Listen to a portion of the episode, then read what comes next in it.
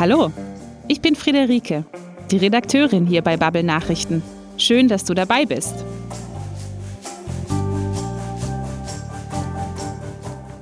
Diesmal erfährst du in unseren Nachrichten unter anderem, was es bedeutet, dass das Land El Salvador jetzt Bitcoin als gesetzliches Zahlungsmittel akzeptiert. Die Kurzfassung ist, es bleibt spannend und mehr hörst du gleich.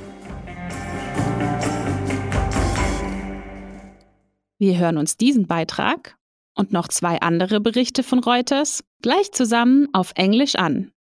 Aber vorher stelle ich dir jeweils kurz das Thema vor. Und außerdem gebe ich dir ein paar Hinweise dazu, wie du gut dein Hörverständnis verbesserst. Am besten hörst du dir die Nachrichten an einem Ort an, an dem es nicht zu laut ist. Lass dich erstmal ganz entspannt berieseln und achte nur auf den Klang der Wörter. Und wenn du dann einmal durch bist, hör dir alles noch ein zweites Mal an. Dazu erkläre ich dir später mehr. Jetzt fangen wir erstmal an. Bist du soweit? Dann geht's jetzt los.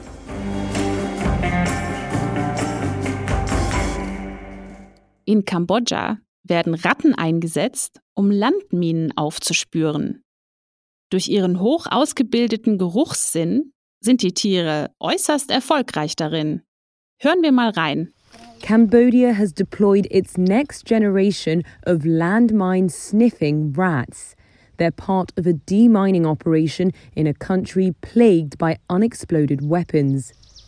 20 African giant pouched rats were recently imported from Tanzania for the job and are undergoing intense training.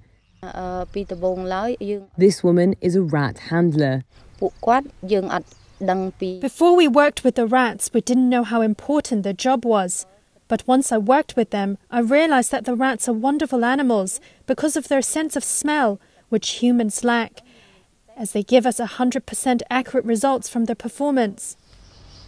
The new batch of rodents replaces a recently retired group that included Magawa, the rat who found 71 landmines and 38 unexploded ordnances during his five year career, according to the non profit Apopo.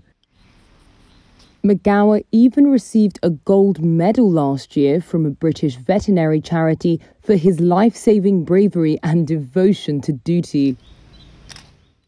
Im zweiten Beitrag geht es um die Erfindung eines Mannes in Kalifornien. Mobile Luftverkehrskontrolltürme, die während Buschbränden flexibel eingesetzt werden können, um den darüberliegenden Luftraum zu kontrollieren. Dem Erfinder geht es vor allem darum, für Sicherheit zu sorgen.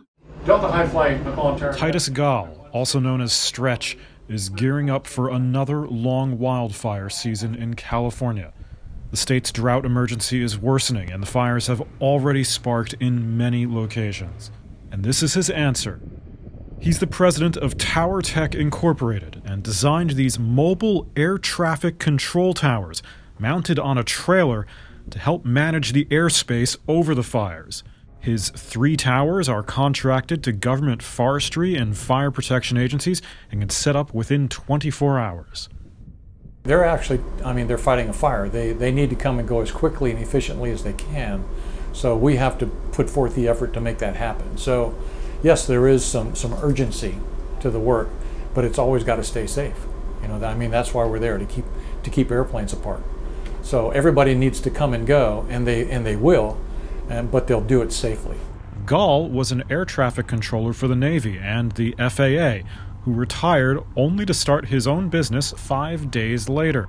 He's fulfilling a unique role, sometimes close to the front line, but usually right off the runway itself.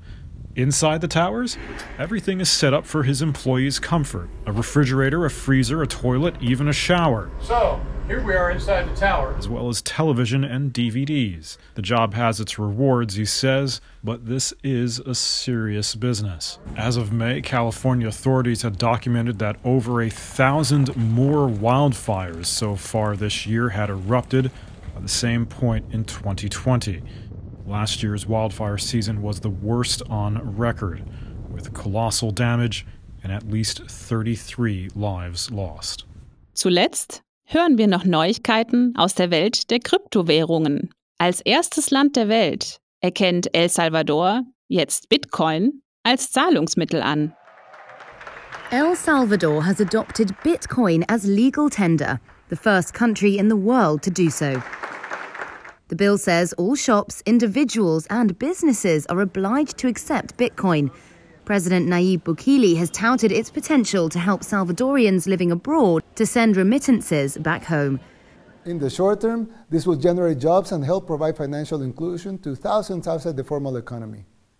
And in the medium and long term, we hope that this small decision can help us push humanity at least a tiny bit into the right direction.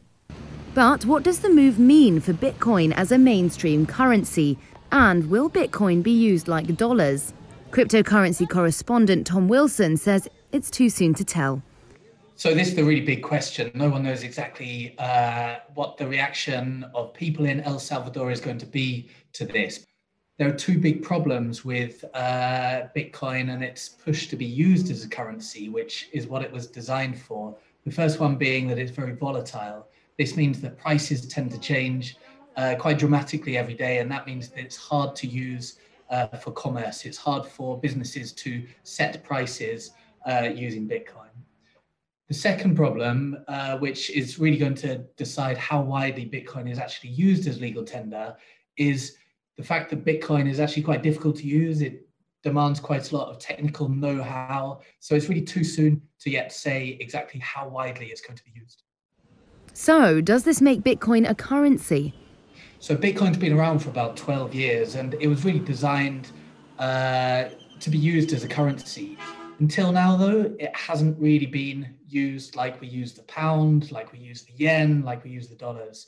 Uh, investors tend to see Bitcoin as more akin to gold, as a kind of asset in which they can keep keep value, keep a store of value. So it's really unclear exactly how widely Bitcoin is going to become used as, as a currency, or whether indeed other countries beyond El Salvador start to accept uh, Bitcoin as legal tender in the same way that the Central American country has done. El Salvador's experiment will provide a first opportunity for analysts to gauge the cryptocurrency's impact on an economy. Das waren unsere drei Beiträge für diese Woche. Hör dir die Nachrichten jetzt noch ein zweites Mal an. Du kannst dir dafür das Vokabular weiter unten in der Beschreibung der Folge zur Hilfe nehmen. Aber du brauchst auch jetzt nicht auf jedes einzelne Wort zu achten. Dein Hörverständnis verbessert sich nämlich mehr, wenn du versuchst herauszufinden, worum es insgesamt in jedem Beitrag geht. Hoffentlich fandst du es interessant. Dein Hörverständnis hat sich bestimmt schon verbessert. Vielen Dank fürs Zuhören. Bis nächste Woche.